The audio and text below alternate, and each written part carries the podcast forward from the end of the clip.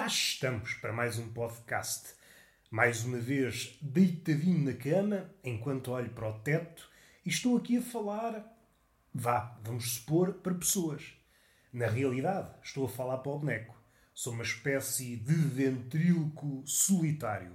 O ventríloco, ainda que seja uma profissão, como é que eu posso dizer isto sem ser insultuoso? Uma profissão relegada para segundo plano quando pensamos nas profissões mais bonitas, mais nobres que a humanidade já conheceu, dificilmente o ventríloco figura entre os primeiros lugares. Não está o padre, não está. Porquê é que eu me lembrei de padre? Não sei. Não está o padeiro, não está o cozinheiro, e a seguir ao cozinheiro vem o ventríloco. Em princípio, não. A não ser, é evidente, é evidente que há sempre cenários onde as coisas ditas improváveis podem acontecer. E eu vou já pintar esse cenário. Um cenário onde uma pessoa, devido a determinadas situações, que a vida é mesmo assim, a vida é um itinerário de situações, uma pessoa vai andando por esses cotovelos, por essas vielas, por essas quinas, regateando as carnes, que é mesmo assim, e quando sabe, oi, o que é que aconteceu aqui? Tudo isto para dizer o quê? Já me esqueci o que é que eu ia dizer. Perdi-me nesta parte. Eu queria dizer o quê, meus amigos? Não queria dizer nada. Se este podcast tem uma coisa boa, é isso. É andar aqui ao sabor do vento. Ah, estava a falar do ventríloco. Dificilmente será falado a não ser nesta situação que eu vou elencar. No meio de uma bebedeira. Vocês, pessoas, como é que eu vou dizer isto sem parecer estúpido? É difícil. Porque a estupidez é uma coisa. A estupidez é a minha segunda morada. E a primeira? É a primeira. A estupidez é larga e pode ser duas casas em simultâneo. Se Deus pode ser tudo, a estupidez, vamos supor que é um nadinha menos virtuosa que Deus, a estupidez, no mínimo, pode ser duas casas em simultâneo. Será que isto faz sentido? Perguntam vocês. Talvez não faça, mas é preciso não esquecer que estamos a falar da estupidez. E a estupidez rege-se segundo outras regras. É umas regras muito próprias. Nós, por vezes, cometemos o erro de tentar aprisionar a estupidez segundo os ditames da razão, da lógica, mas não. Ela escapa. Ela não consegue ser domada segundo as leis do miolo. A estupidez tem vontade própria. E isso é muito bonito. Deve servir de inspiração e, se for caso disso, de irritação nós vivemos muito apressados e ficamos normalmente pela irritação. Mas a estupidez, se for bem saboreada, também nos pode dar esse lado, a inspiração. Esse animal indomável, ingovernável, não se deixa apanhar. Se eu tentar apanhar é tipo um sabonete úmido, jogamos na mão, ui, lá vai a estupidez. E a mão aqui, entenda-se, pode ser uma mão ou pode ser a mão da razão e a mão da lógica. São mãos, sim senhor, com provas dadas, mas demora muito a avançar. Precisa ser um passo cauteloso, o gesto é calculado. Ou pelo menos assim o era em tempos antigos, em que a razão era mesmo razão e a lógica era mesmo lógica. Hoje, como vivemos no império da estupidez, a lógica e a razão adaptaram-se e hoje é mais uma razão e uma lógica de nome. No fundo, no fundo, já são outra coisa. São mais parecidas com a estupidez do que à primeira vista pode parecer. E tudo isto começou no ventríloco. Eu, enquanto ventríloco, eu, enquanto ser ainda mais triste que o ventríloco, a falar para o boneco, esse boneco metafórico, enverdámos pela bebedeira. Ah, já sei, uma ponta solta que eu posso pegar, que eu sou assim, sou mágico das pontas soltas. A não ser, há exceções, é evidente que há, num ritual em que o prepúcio seja cortado. É um ritual de pontas soltas. A esse respeito, nada a dizer, longe de mim, intrometer-me em tradição alheia, intrometer em prepúcio alheio. Vamos dar um passinho atrás e ficar na bebedeira. A bebedeira, fala-se muito mal da bebedeira, compreendo, leva muitas vidas à penúria. Essa é uma abordagem, é uma visão. Contudo, se esmiuçarmos, se nos determos nessa visão, percebemos que é uma análise fraquinha, frouxa. A pessoa já estava bem encaminhada para a miséria. O álcool é que é uma espécie. O álcool não é a penúria em si. O álcool é o lubrificante da miséria, da desgraça. O homem e a mulher, o ser humano, ia bem encaminhado, já estava a rolar no declive da miséria. O que sucede é que o álcool, como é lubrificante, diminui o atrito e a pessoa escorrega melhor. Vai para a desgraça mais desgalgado.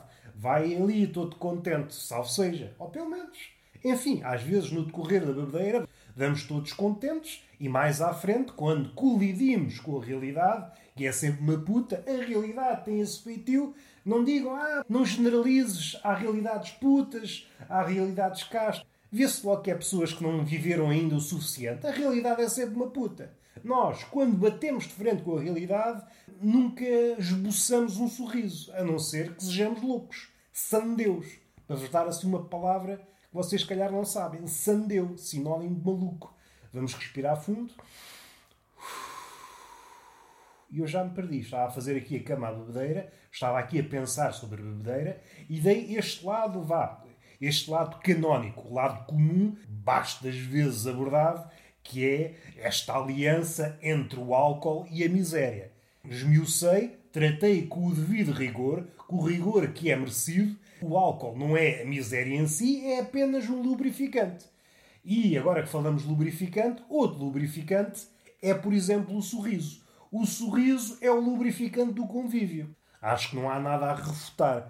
O que é que sucede? Como em todas as coisas, há exceções.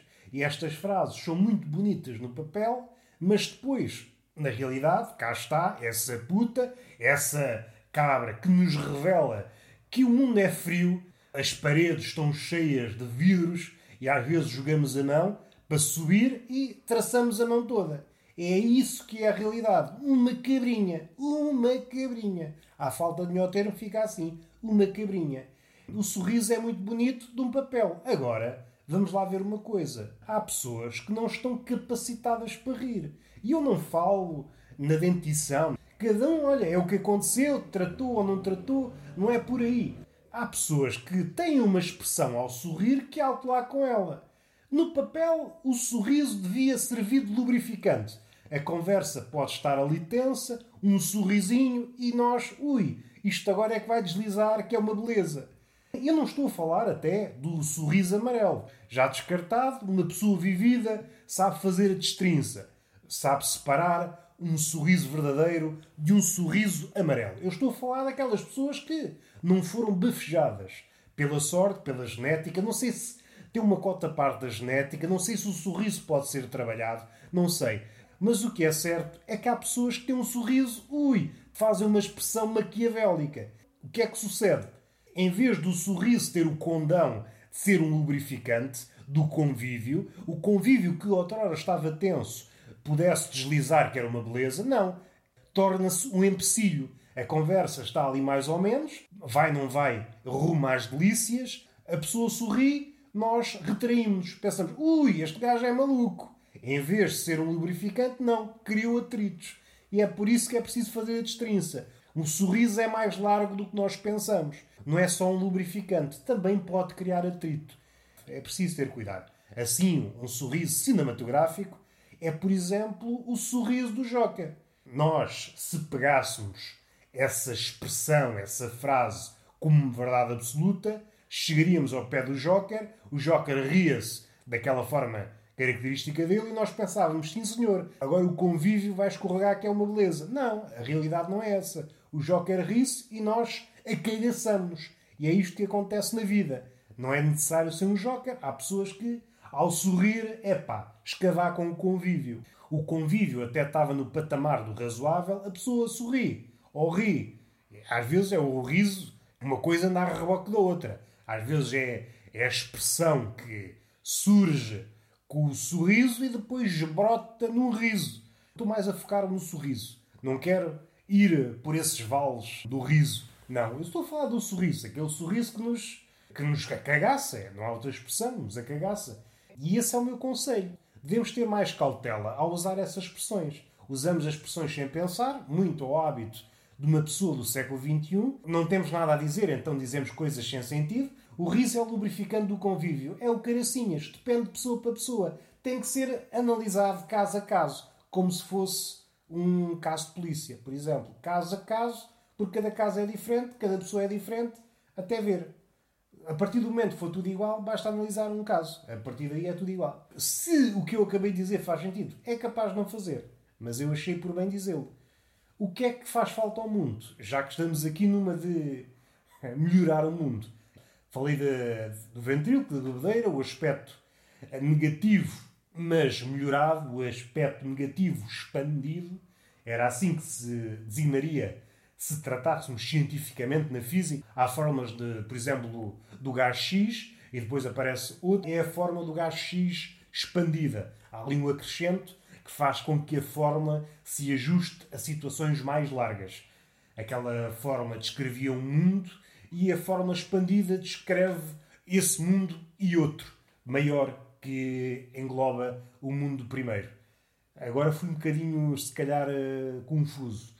A ciência, a física, a matemática, falando em formas, vai sempre no sentido de criar formas mais globais.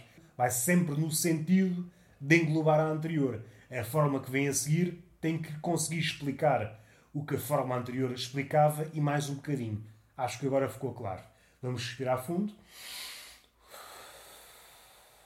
A parte negativa da bandeira está explicada. A parte positiva, já dei um exemplo no início, mas posso dizer mais umas palavrinhas, que é muitas vezes esquecida. Nós, com a bebedeira, conseguimos ir até mares nunca vindimados.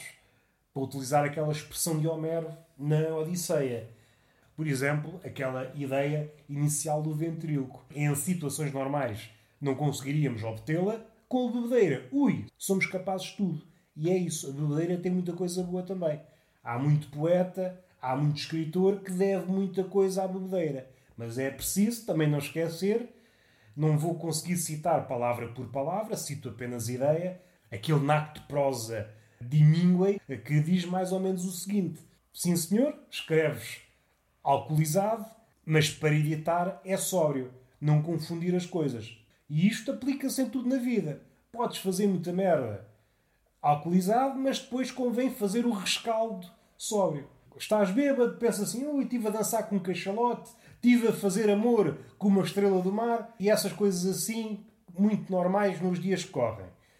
Depois convém fazer um rescaldo, averiguar se realmente algumas coisas aconteceram. E algumas coisas, evidentemente, que aconteceram. Houve uma dança com um cachalote Agora, o sexo, o bom do sexo com a estrela do mar é que é já um exagero. E é isto que o rescaldo, é isto que a edição sóbria permite: separar o trigo do joio.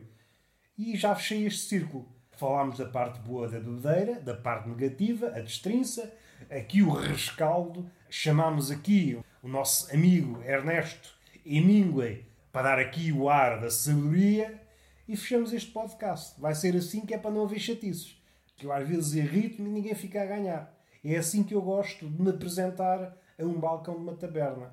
Se faz favor, é um café e uma garrafinha de água que é para não haver chatices. O taberneiro. E não há uma boa tarde. Eu, boa tarde, o caralho que o foda. E a pessoa, opa, sim senhor, hoje não estás para brincadeiras. Não, não estou para brincadeiras. E isso já para não haver merda. Senão eu vir aqui uma mesa ao contrário. E o taberneiro, não vires, se faz favor. Eu acabei de limpar a mesa vais-me cagar a mesa. Não, se quiseres virar, vira aquela, que aquela ainda não foi limpa. E eu respondo, também sei ser educado, obrigado. Não quero estar aqui a dificultar o trabalho às pessoas. Eu apetece-me dar vazão a esta raiva e compreendo. Ofereceste-me uma alternativa. Há uma negociação. E este é o princípio basilar da democracia. A democracia, no fundo, no fundo, é a arte de negociação. Ou melhor, se formos ainda mais ao fundo da questão, é a possibilidade de negociar. A democracia é a atmosfera que envolve os homens que permite a possibilidade de negociação. Não quer dizer que a negociação se realize. Pode haver uma das partes meio maluca dos cornos e a negociação cair em saco roto. Mas é essa possibilidade. Na ditadura não há essa possibilidade. Assim que se levanta não sei o que negociar. Não. Tu vais já, levas já com o veneno no bucho. Como se faz naquele país altamente democrático que é a Rússia. Qualquer objeção, qualquer resquício de oposição, ah, levas com o veneno no bucho, que é para não ter mais esperto. Só que faltava criticar-me. Ah, só o que faltava. Vamos respirar fundo. Isto está feito. Damos por terminado mais um túnel de vento. O meu nome é o costume, não há grandes novidades. Roberto Gamito, façam estrelinhas, façam meteoros, façam um raio que os parta, façam um corpo celeste ao calhas no iTunes. Partilhem com os vossos amigos, com os vossos inimigos. Os vossos inimigos também têm que saber o que é bom. Pode ser que, graças a este podcast, se instruam, se tornem melhores pessoas e às tantas ganham um amigo à minha custa. Não custa nada tentar. Se o inimigo, por acaso, não gostar deste podcast, então olha, vejam como uma paga, uma espécie de veneno que dão ao vosso inimigo. Seja como for, ficam sempre a ganhar ao partilhar este podcast. Além disso, o canal de YouTube relativo a este podcast também já está no ar, se procurarem Túnel de Vento. Comecei no episódio 13, acho que já vou no 18 ou 19. Vou pondo, é claro que nunca apanhará o formato áudio, mas se quiserem recordar alguma coisa ou quiserem partilhar com alguém, eu vou pondo lá. E vamos ao que interessa. Parece que o podcast é apenas uma desculpa para eu chegar a este momento e dar-vos um beijo na boca. É isso mesmo. Eu vou confessar-vos. Eu só faço o podcast para chegar ao fim do episódio e dar-vos um beijo na boca e uma palmada no rabo. Eu sou um velhaco, mas sou um sedutor, campeão na cantiga do bandido. Eu às vezes estou aqui a debitar temas assim às paletes, centenas de temas das mais variedíssimas áreas: literatura, poesia, comédia, merdas que vi, merdas que li, sei lá, merda até dizer chega. E no fim de contas, o que é que eu quero? Quero um beijo na boca. Quero providenciar-vos uma palmada, sim, é pedagógica no rabo. É isto que eu quero para as vossas vidas e é apenas uma desculpa que eu arranjei para o fazer. Até à próxima.